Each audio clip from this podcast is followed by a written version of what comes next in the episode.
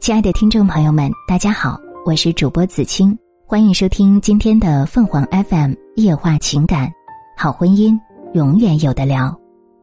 今年春天，趁弟弟帮父母筹购新房的时段，我将二老接回城里小住，以表孝心。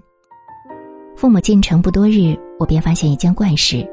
年轻时酷爱逗哏说笑的父母，在相继步入暮年以后，彼此间的话题仍旧不绝。整天聊个没完，上了年岁的人睡眠明显减少，母亲半夜睡不着觉的时候，父亲也总会心有感应般的即刻醒来，两人便开始有一搭无一搭的闲聊不止，所聊话题十分琐碎，多是围绕乡间趣事、邻里俗事等亲朋间的喜乐悲苦。聊着聊着，二老常会忘记时间和空间，在半夜三更里肆无忌惮的大声笑。完全忽略了北面卧室里还有个正在酣睡的我。饭后散步，老两口喜欢一前一后沿小区的甬道走圈，可走着走着，两人总会同时收住脚步，或朝一株草说笑不止，或与一棵树静默发呆。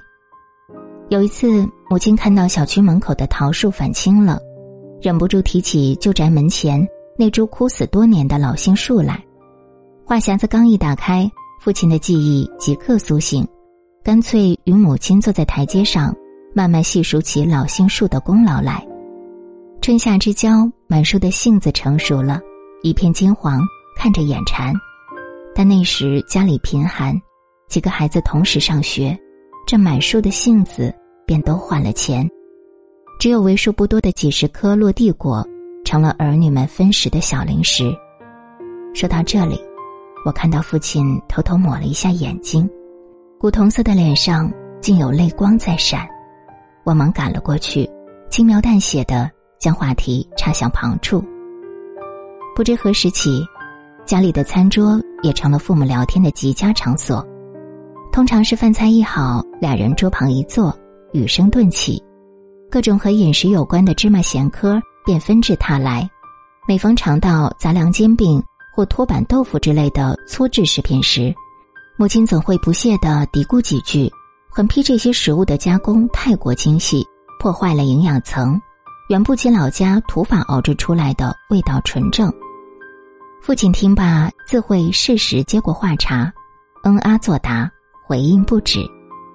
每次窥见二老幸福谈笑的和谐模样，我的心里都甜如蜜糖，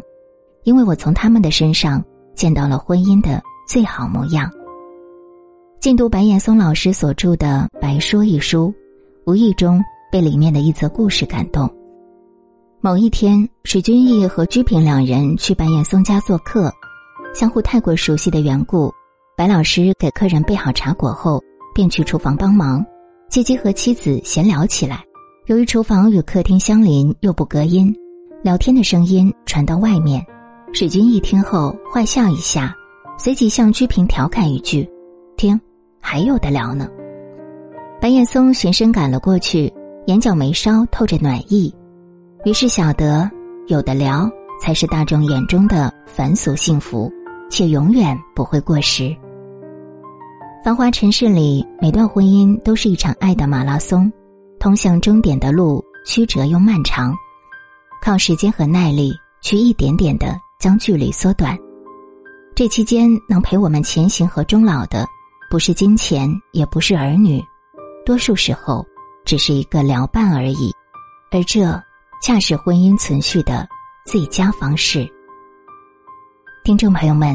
无论你是开心还是难过，不管你是孤独还是寂寞，希望每天的文章都能给你带来不一样的快乐。你也可以关注我们的微信公众号“情感与美文”，收听更多内容。我们下期再见。